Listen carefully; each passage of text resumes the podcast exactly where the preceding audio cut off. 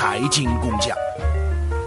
最近这段时间啊，这国货啊，真的是品牌再一次的崛起啊！尤其是我们听到鸿星尔克，这不得了啊！真的，因为河南呃下大雨嘛，然后发生了这个内涝啊，所以大家都非常牵挂。然后呢，以鸿星尔克为代表这些国货品牌啊，这个慷慨解囊啊，这在自身经营业务非常困难情况下啊，鸿星尔克宣布捐赠五千万的物资给灾区，哇，真的是感动很多人啊！一下子被这些国货品牌圈粉啊！我真的一下子，鸿星尔克品牌的老总啊，吴荣照啊，现在都成为网红了啊！从一个企业家被硬生生的打造成一个 IP 网红。与此同时，我们要看到这个契机啊，也是国货品牌崛起的一个非常重要的一个转折点了。那今天呢，我们着重来聊聊这个鸿星尔克的一些故事，包括我本人的一些观察。当然，最后我会稍微带一下资本市场的一些最新的一个情况啊。那么我们先来说说鸿星尔克这次的这样一个捐赠的啊一个感受吧。呃，很多问我最近你在干什么啊？为什么音频总是现在本来说每周有一两期，为什么现在总是一周多一期哦？我向各位报告啊，财经工匠在抖音也有啊，大家可以去搜索财经工匠啊，予以关注啊。我最近这段时间就一直在创作关于鸿星尔克的一些内容啊。鸿星尔克去年的净利润亏了两亿多。在这种情况下，他还能够宣布捐赠物资五千万。那，有人说他是营销也可以，为什么不能营销呢？很多人觉得他利用这个机会去啊搏一把，去博眼球啊，指责他。我说为什么要指责呢？品牌本身就是要营销的嘛。我们中国制造，我们的国货品牌缺点弱势就在于品牌营销差。以前就吃这个亏，现在难道我们还要吃这个亏吗？我们为什么不能营销呢？我们为什么不能堂而皇之的？我宣布捐款，我宣布捐大量物资，我借机营销，为什么不可以呢？品牌就是要靠一个事件营销出来的，品牌不是靠啊你自己在厂里面把缝纫机冒烟了啊，把车间里面的工人啊弄得激情澎湃，这样品牌就起来了？不是的，各位朋友，品牌的营销一定是件事件的推广，进行一个故事的描述等等，都是需要这些事件的。所以这一次你我看到这一批国货品牌啊，去捐赠、去宣传，我非常认同，而且大大的点赞。我们就是需要这样大力的宣传啊！你包括像安踏、李宁啊，什么都捐款了。这次啊，包括科技巨头像阿里、腾讯这些都捐款。但为什么大家把关注点放在了鸿星尔克，放在了贵人鸟，包括啊这个即将濒临破产的汇源果汁？因为他们业绩太差了，在这种情况下，他们还慷慨解囊，做出自己最后的一点能够做出的贡献，这个绝对的魄力啊，绝对是比茅台不知道高多少。茅台市值上万亿，他捐多少我不知道，四大行捐多少我不知道，但是我现在看到了一个业绩亏损两亿多。在这种情况下，还要宣布捐五千万物资。我看到了贵人鸟已经破产重组，还要宣布捐赠几千万。我看到了奇瑞汽车去年净利润只有几百万，还要捐，这就是民族企业啊！各位朋友，真的有困难。那些外资企业，大家去看看这次有多少捐的，有多少捐了多少啊？你耐克，你号称耐克品牌属于中国，I OK？你捐了多少？耐克，你宣布两千五百万，你净利润几百亿啊！你才捐这点啊！鸿星尔克去年是亏的两亿多，宣布捐赠物资五千万。朋友们，我今天为什么那么激动？我就想，其实该国货要崛起了。当然，我说的国货品牌一定是有良心的，一定是有大爱的，一定是有品质保证的，能够代表中国制造水平的这些国货品牌。说到这，我想肯定很有人心里在想了：你搞得像真的一样，咋地咋地了？我告诉你，你到日本去看看，你到韩国去看看。日本人用的是什么牌子的汽车？Toyota 丰田，Honda 本田，Nissan 日产，最多还有 Lexus 凌志。当然，这是日本有钱人做的了。你再到韩国去看看，他们用的是什么牌子的这些东西？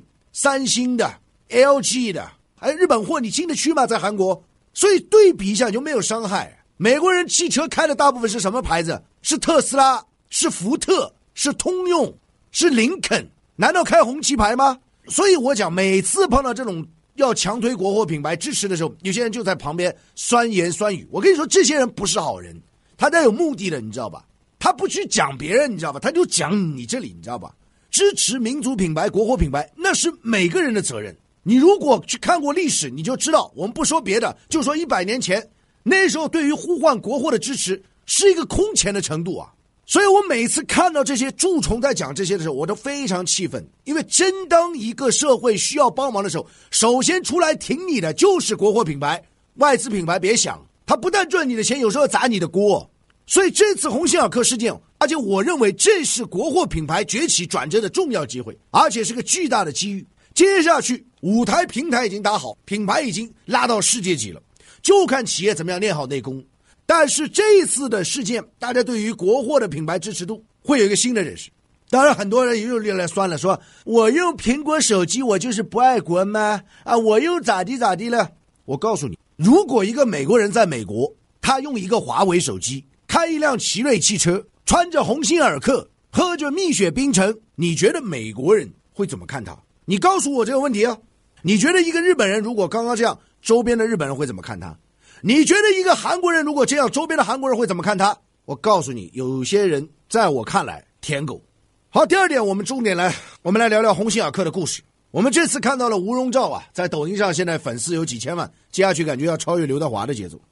实际上，鸿星尔克背后的发展，说白了就是中国的自主的球鞋品牌一路发展的历程。你看，不管是李宁也好，鸿星尔克也好，安踏也好，特步也好。匹克也好，三六一度也好，都是源于福建晋江的这个地方，所以这个地方被称为中国鞋城啊。以前呢，八九十年代是代工的，一直到二十一世纪之后开始树立品牌意识啊，各大品牌出现，出现了之后呢，然后要扩张啊，你要开店吧，那你要资本嘛，最后就上市。那么大部分一开始都去港股上市了，你像现在李宁啊、安踏都在港股上市。当时的鸿星尔克呢，实际上就跑到新加坡上市，当然还有一些品牌到美股上市，后来也有退市。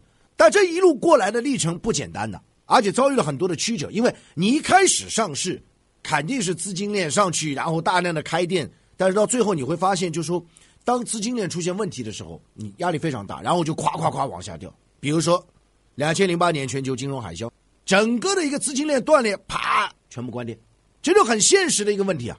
度过了这场危机之后呢，就是向龙头去靠拢啊！你看现在那么多品牌下来，是不是安踏最牛？安踏现在在港股，不管是市值，不管是业绩，不管是净利润，都远超，可以说在第一梯队他老大。那么第二梯队呢，那就是什么呢？不上不下的，就像鸿星尔克这样。第三梯队就完蛋了，可以。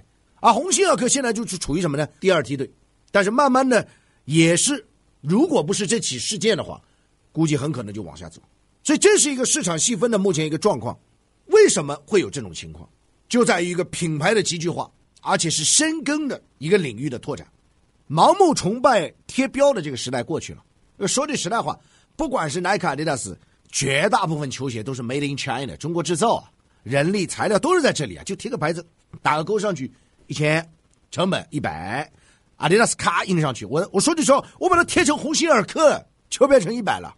那当然有人说了，哎呀，款式不一样，什么下面气垫鞋，哎呀，怎么了？这种东西其实弄起来不难的，各位朋友，关键就在一个心理，一个品牌的认知。所以我觉得现在对于国产的国货来讲，我觉得我们首先应该做的是，在练好内功的基础上，同步的去发力品牌营销。